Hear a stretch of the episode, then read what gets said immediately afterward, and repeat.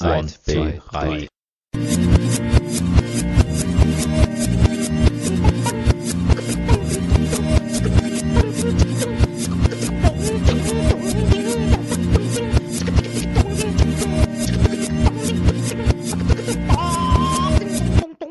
Hallo meine lieben Zeitreisenden, ich fasse mich kurz, denn heute wie versprochen der letzte und längste Teil der Geschichte Blutkrieg aus der Chronik der Unsterblichen, der nicht im Handel erhältlich ist und den es nur hier im Neurotainment Podcast zu hören gibt, geschrieben und vorgelesen von Wolfgang Holbein. Wer also nun gerade zum allerersten Mal einen Neurotainment Podcast hört, möge jetzt bitte Stopp drücken und zurückspringen, denn so macht das ja sonst gar keinen Sinn. Heute also wie gesagt das Finale. Wir fangen direkt an. Vielen Dank und viel Spaß mit Blutkrieg.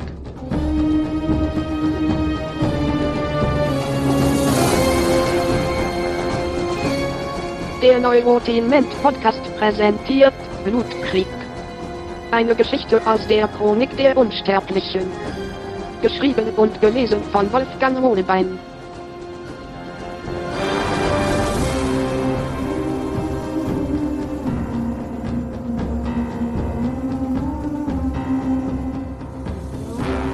Für ein Mädchen, dachte er, das gerade seinen Vater verloren hatte, war sie auf eine geradezu unangemessene Art fröhlich.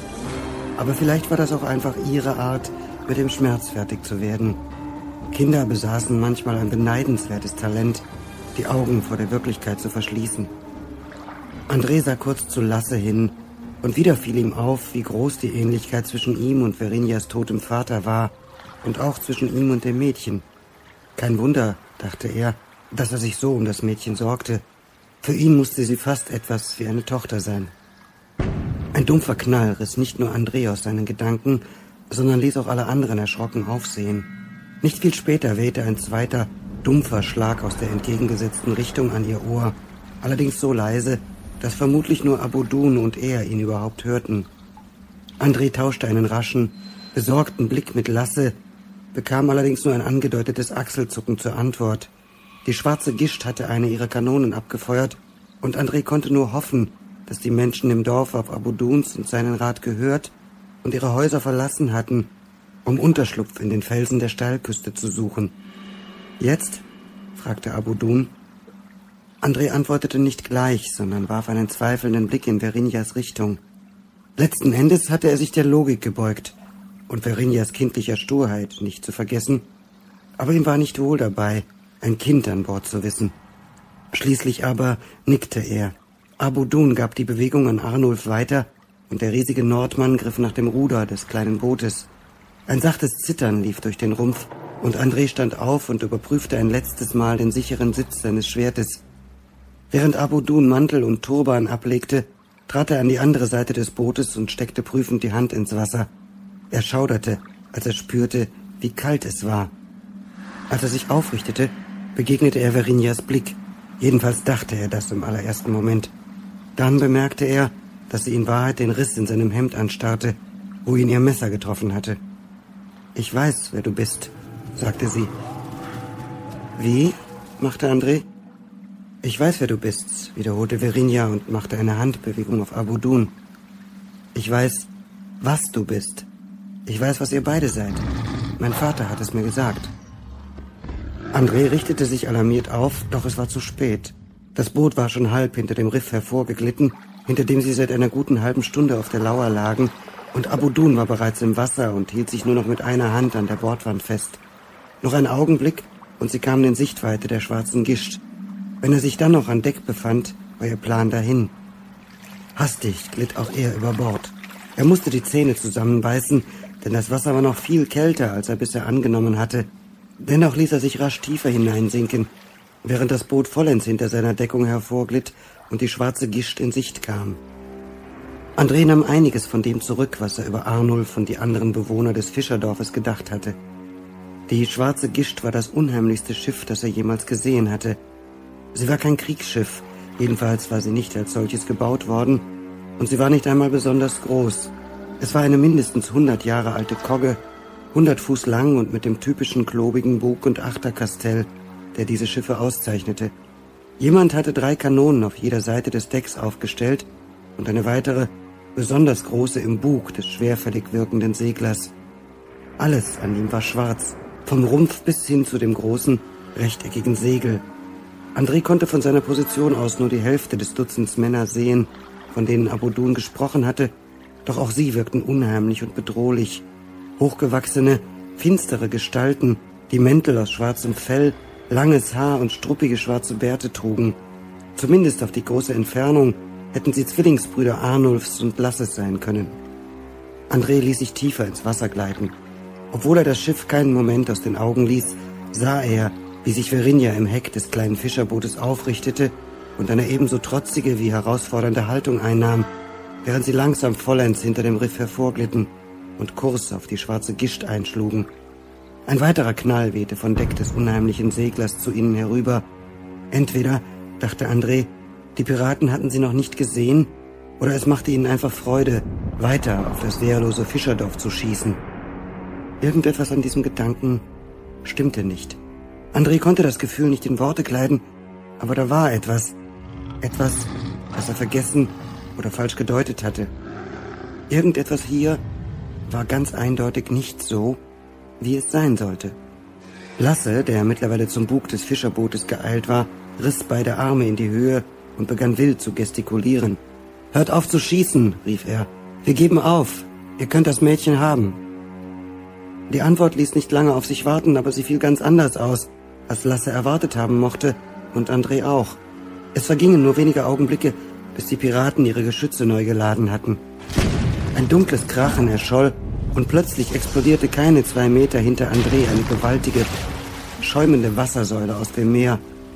Das Fischerboot erzitterte und legte sich bedrohlich weit auf die Seite, und noch bevor es wieder in die Waagerechte zurückkippen konnte, donnerte ein zweites Geschütz. Die Kanonenkugel kappte den Mast auf halber Höhe und überschüttete das Deck mit einem Hagel gefährlicher, messerscharfer Holzsplitter und fast gleichzeitig feuerte auch die dritte Kanone. Die Kugel verfehlte ihr Ziel, schlug aber so dicht neben dem Heck ins Wasser, dass die hochaufspritzende Gischt Verinja und auch Arnulf von den Füßen fegte. André tauchte hastig unter, glitt unter dem Rumpf des Fischerbootes hindurch und tauchte dicht neben Abodun auf der anderen Seite wieder auf weniger aus Furcht getroffen zu werden. Obwohl diese Gefahr durchaus bestand und er nicht sicher war, ob eine Kanonenkugel nicht auch zu den wenigen Dingen gehörte, die ihn tatsächlich umbringen konnten, sondern vor allem, um nicht von der schwarzen Gischt aus gesehen zu werden. Was zur Hölle geht da vor? keuchte Abudun neben ihm. Wieso schießen Sie? André wusste darauf ebenso wenig eine Antwort wie auf so vieles andere, was ihm durch den Kopf schoss. Er spürte nur immer deutlicher, dass hier irgendetwas nicht stimmte. Plötzlich glaubte er noch einmal Verinjas Stimme zu hören und ihr sonderbares, fast unheimliches Lächeln dabei zu sehen. Ich weiß, was ihr seid. Wieso fielen ihm diese Worte ausgerechnet jetzt wieder ein? Ihm blieb keine Zeit, den Gedanken weiter zu verfolgen. Sie hatten sich der schwarzen Gischt mittlerweile auf 30 oder 40 Meter genähert und André sah die Besatzung hektisch an den Geschützen hantieren. Im Bug des Fischerbootes hatte sich Lasse wieder aufgerappelt und fuchtelte immer wilder mit beiden Armen in der Luft herum. Hört auf, schrie er mit schriller, sich beinahe überschlagender Stimme. Wir geben auf. Nehmt das Mädchen an Bord. Diesmal feuerten alle drei Kanonen gleichzeitig. Für einen Moment verschwand das riesige schwarze Schiff hinter einer brodelnden Rauchwolke, aus der gierige, orangerote Flammenzungen leckten. Zwei der tödlichen Geschosse verfehlten das Fischerboot, doch das dritte traf es mitschiffs und mit der Gewalt eines Axthiebes. André hatte noch einen flüchtigen Eindruck von Flammen und fliegenden Splittern, dann presste ihn die Druckwelle unter Wasser und schleuderte ihn davon, wie ein Stück Treibholz, das in den Sturm geraten war. Dicht neben Abudun brach er wieder durch die schäumende Meeresoberfläche und sah sich gehetzt um, während er seine Lungen mit einem keuchenden Atemzug füllte. Wie durch ein Wunder war das Fischerboot nicht gesunken.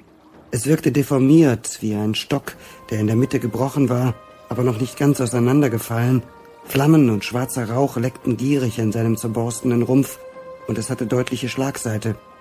Auch wenn André nicht viel von Schiffen verstand, so war ihm doch klar, dass es sinken würde.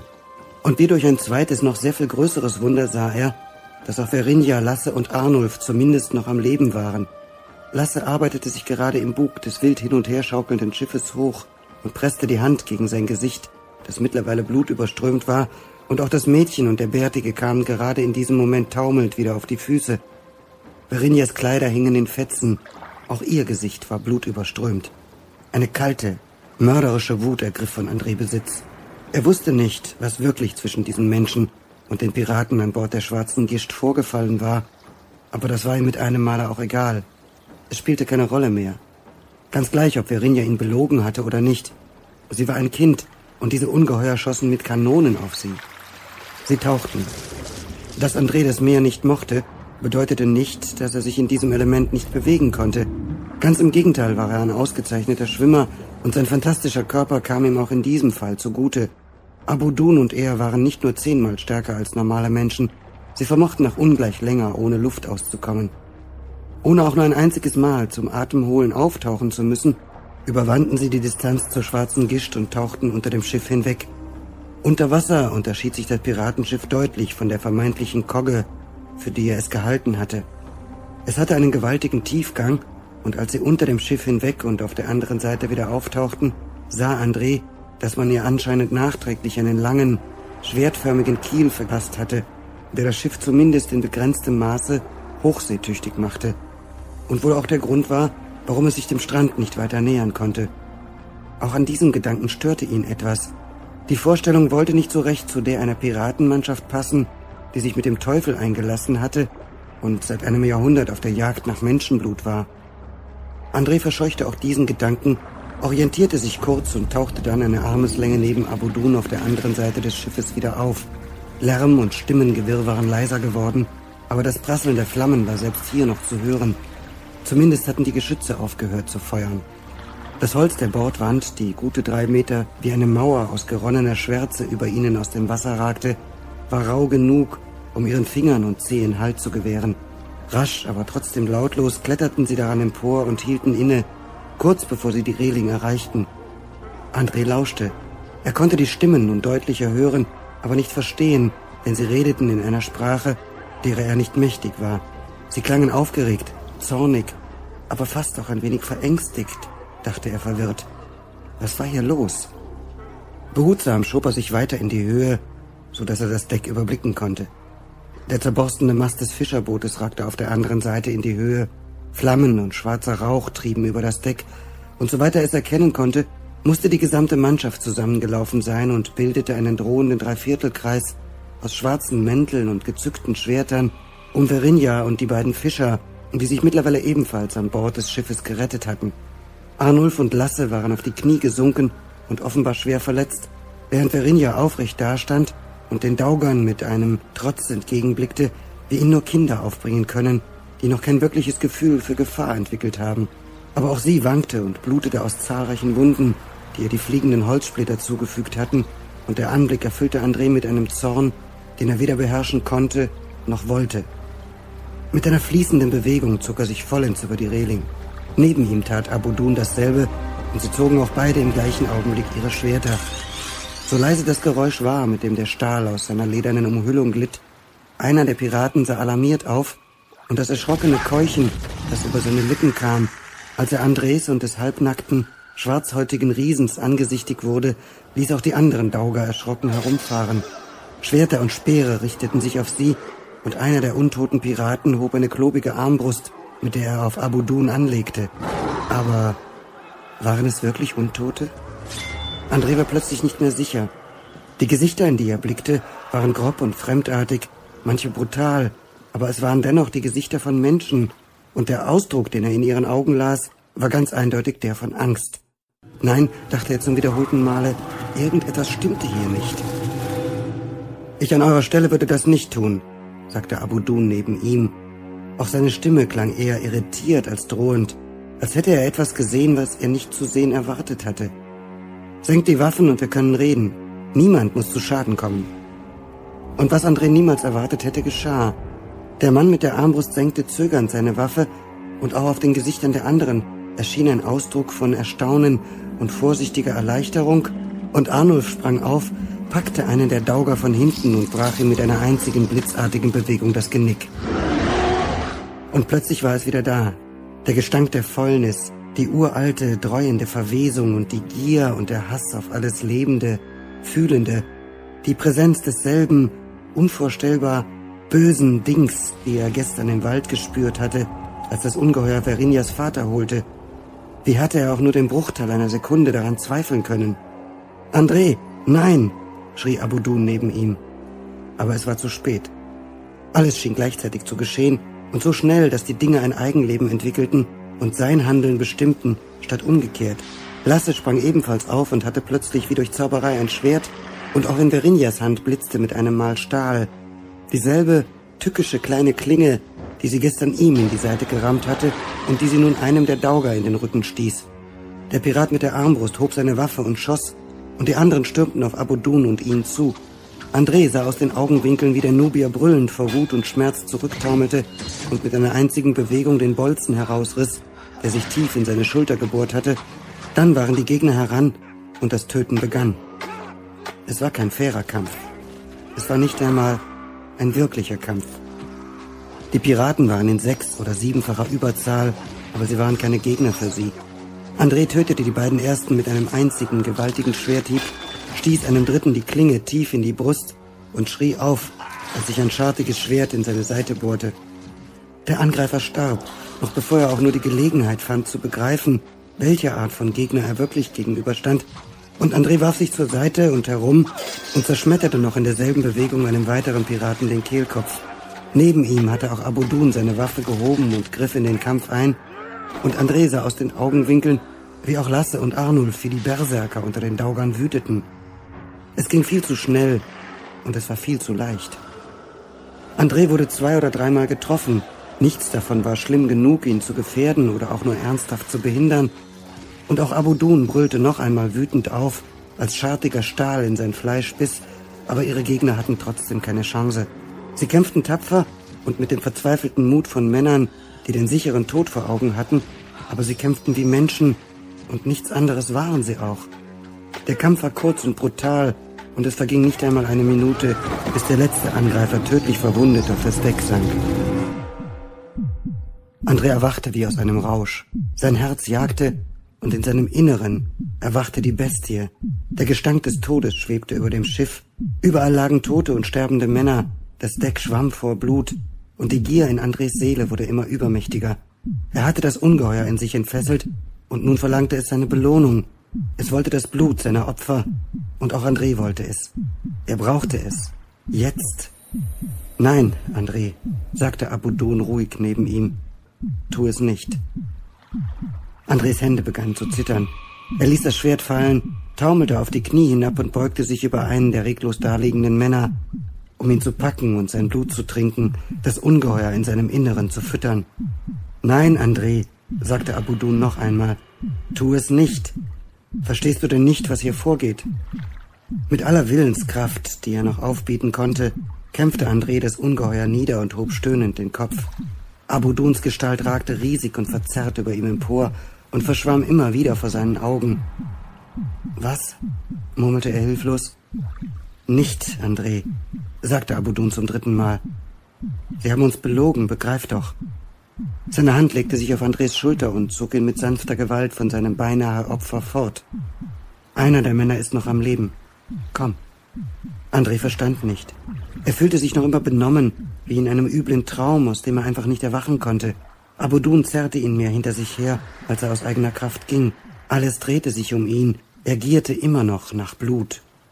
Wie Abudun gesagt hatte, war einer der Piraten noch am Leben.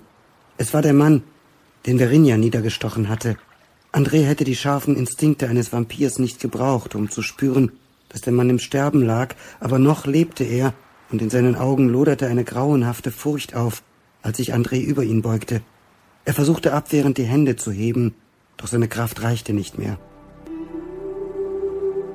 Hab keine Angst, sagte André leise.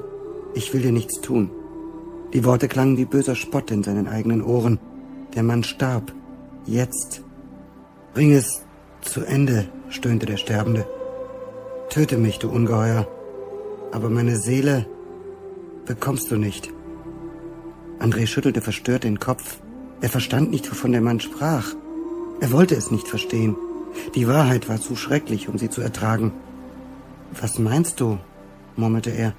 Aber du weißt doch genau, wovon er spricht, sagte eine Stimme hinter ihm. Verinias Stimme. Sie lachte leise. Trink sein Blut, André. Nimm seine Lebenskraft. Das ist es doch, wovon ihr Vampire lebt, oder? Verstört drehte sich André zu dem Mädchen um, und die Fäulnis war wieder da. Der Odem des Verfalls und der Verwesung, der ihm wie ein übler Geruch entgegenwehte, etwas unbeschreiblich Altes, unbeschreiblich Feindseliges. Und endlich begriff er. Es war nicht der sterbende Mann, dessen faulen Odem er roch. Es war das Mädchen. Es war ihr Blut, dessen Geruch er wahrnahm, so wie es gestern das Blut ihres Vaters gewesen war, das ihn so erschreckt hatte. Du? murmelte er wie betäubt. Ihr seid? Sie sind Ausgeburten der Hölle, stöhnte der Sterbende. Sie haben sich mit dem Teufel eingelassen, ihre Seelen dem Satan verkauft. Er versuchte sich aufzubäumen, aber seine Kraft reichte nicht mehr. Seine Stimme wurde leiser. Als er weitersprach, waren seine Worte zu einem bloßen Flüstern geworden, und doch trafen sie André mit der Wucht eines Schwerthiebes.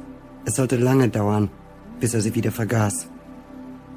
Wir haben so lange gegen sie gekämpft.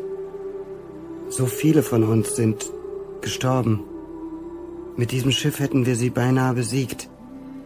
Wer seid ihr? Warum? Warum helft ihr ihnen? Weil sie sind wie wir, kicherte Verinja, bevor André antworten konnte. Sie deutete auf ihn, dann auf Abudun. Sagt bloß, ihr habt noch nichts von Abudun und André Delany gehört, den beiden Vampiren, die zu Vampirjägern geworden sind. Sie wandte sich nun direkt an André.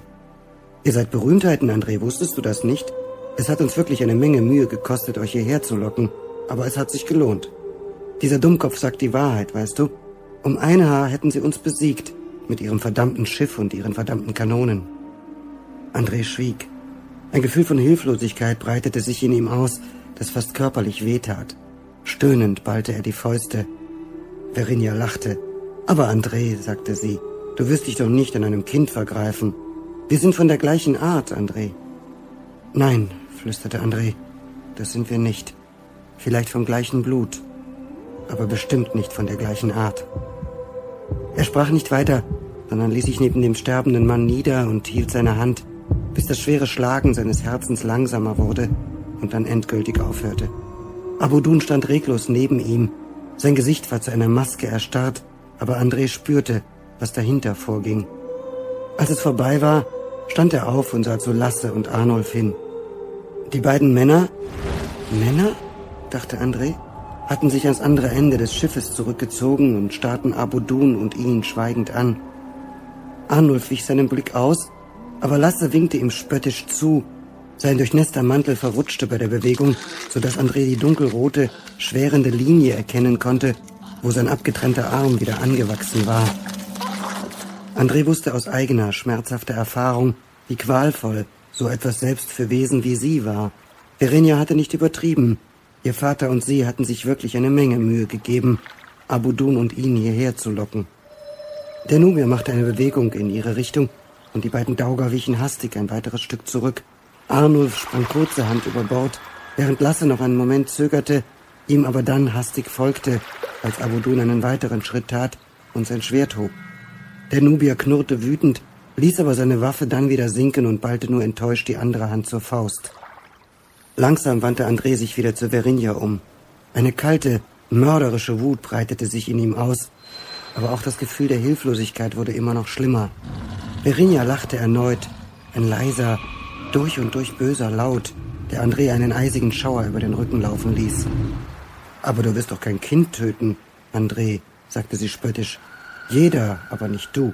Nicht André Delany, der Beschützer der Armen und Wehrlosen. Sie lachte noch einmal, aber vollkommen überzeugt von ihren eigenen Worten schien auch sie nicht zu sein, denn sie wich rasch zwei, drei Schritte zurück, bis sie mit dem Rücken gegen die Reling stieß. Falls ihr eurer ruhelosen Wanderung eines Tages überdrüssig werden solltet, könnt ihr gerne zu uns kommen, sagte sie höhnisch. Für zwei so gewaltige Krieger wie euch ist bei uns immer Platz. Sie winkte André noch einmal spöttisch zum Abschied zu, dann drehte sie sich herum und sprang mit einem Satz über Bord. André hörte das Platschen, mit dem sie im Wasser aufschlug und mit kräftigen Zügen in Richtung des Ufers zu schwimmen begann. Lange Zeit standen sie einfach reglos da und starrten ins Leere, Dann drehte sich Abudun seufzend herum und machte eine fragende Geste zu den wuchtigen Kanonen, deren Läufe zu beiden Seiten über das Deck ragten. Einen Moment lang dachte André ernsthaft über seine unausgesprochene Frage nach, aber dann schüttelte er den Kopf. Nein, sagte er, nicht jetzt. Aber später, fügte er in Gedanken hinzu. Verinia hatte recht. Er konnte kein Kind töten, nicht einmal ein Kind wie sie. Aber sie würde nicht immer ein Kind bleiben. Auch Unsterbliche alterten. Langsam, aber sie alterten. Und sein Gedächtnis reichte lange. Später, dachte er noch einmal, wir werden uns wiedersehen, Verinia. Und dann würde sie begreifen, dass dasselbe Blut nicht unbedingt dieselbe Art bedeuten musste. Später. Sein Blick tastete müde über das Deck, das voller Toter war. Kannst du das Schiff allein segeln, Pirat? fragte er mit leiser, kraftloser Stimme. Nein, antwortete Abudun, aber zusammen mit dir. Dann zeig mir, was ich tun muss, sagte André und deutete auf das Dutzend erschlagener Männer ringsum. Das ist das Mindeste, was wir ihnen schuldig sind. Bringen wir sie nach Hause.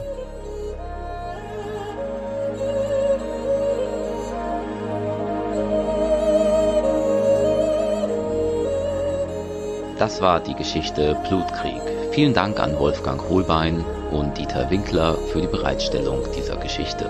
Das nächste Mal in Neurotainment Podcast.